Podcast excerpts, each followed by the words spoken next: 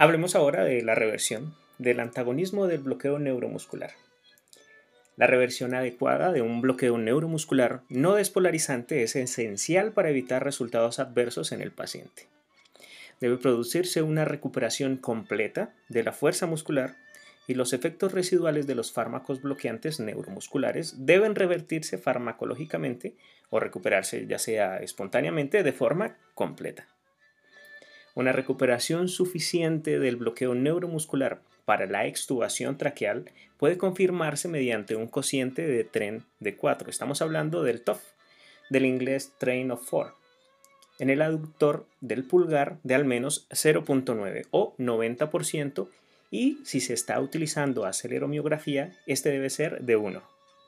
El control neuromuscular cuantitativo es el único, el único método para valorar si se ha producido un nivel seguro de recuperación de la función muscular.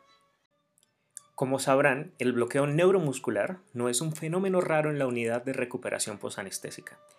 Estamos hablando de que el 30 al 50% de los pacientes pueden tener cocientes de TOF menores al 0.9 tras la cirugía. Los pacientes con cocientes de TOF menores a 0.9 en esta unidad de cuidado posanestésico tienen un mayor riesgo de fenómenos hipoxémicos, alteración del control respiratorio durante la hipoxia obstrucción de la vía respiratoria, complicaciones pulmonares postquirúrgicas, síntomas de debilidad muscular y tiempos prolongados de ingreso en la unidad de cuidado postanestésico.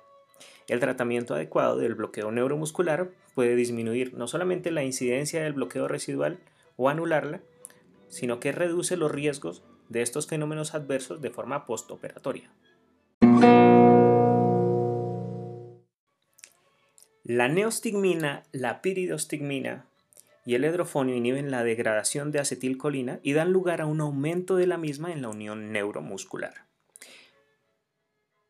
Sin embargo, existe un efecto techo para la concentración máxima de acetilcolina que puede alcanzarse con estos fármacos, así que no debería intentarse la reversión del bloqueo neuromuscular con estos fármacos hasta tener alguna prueba de que existe recuperación espontánea.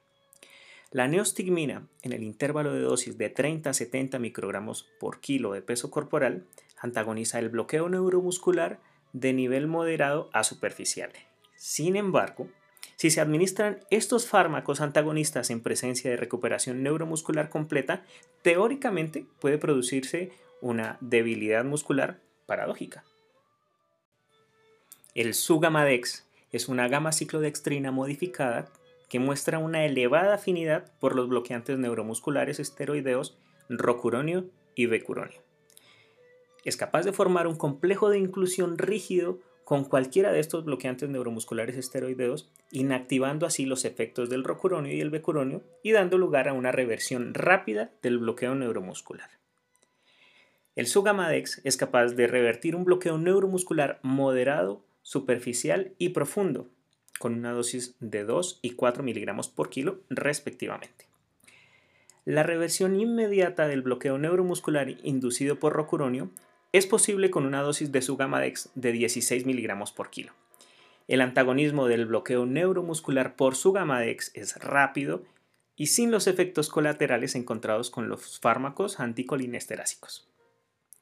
Los fumaratos representan una nueva clase de bloqueantes neuromusculares en desarrollo que se inactivan principalmente a través de la aproximación de cisteína al doble enlace de los compuestos, dando lugar a productos de degradación que son inactivos.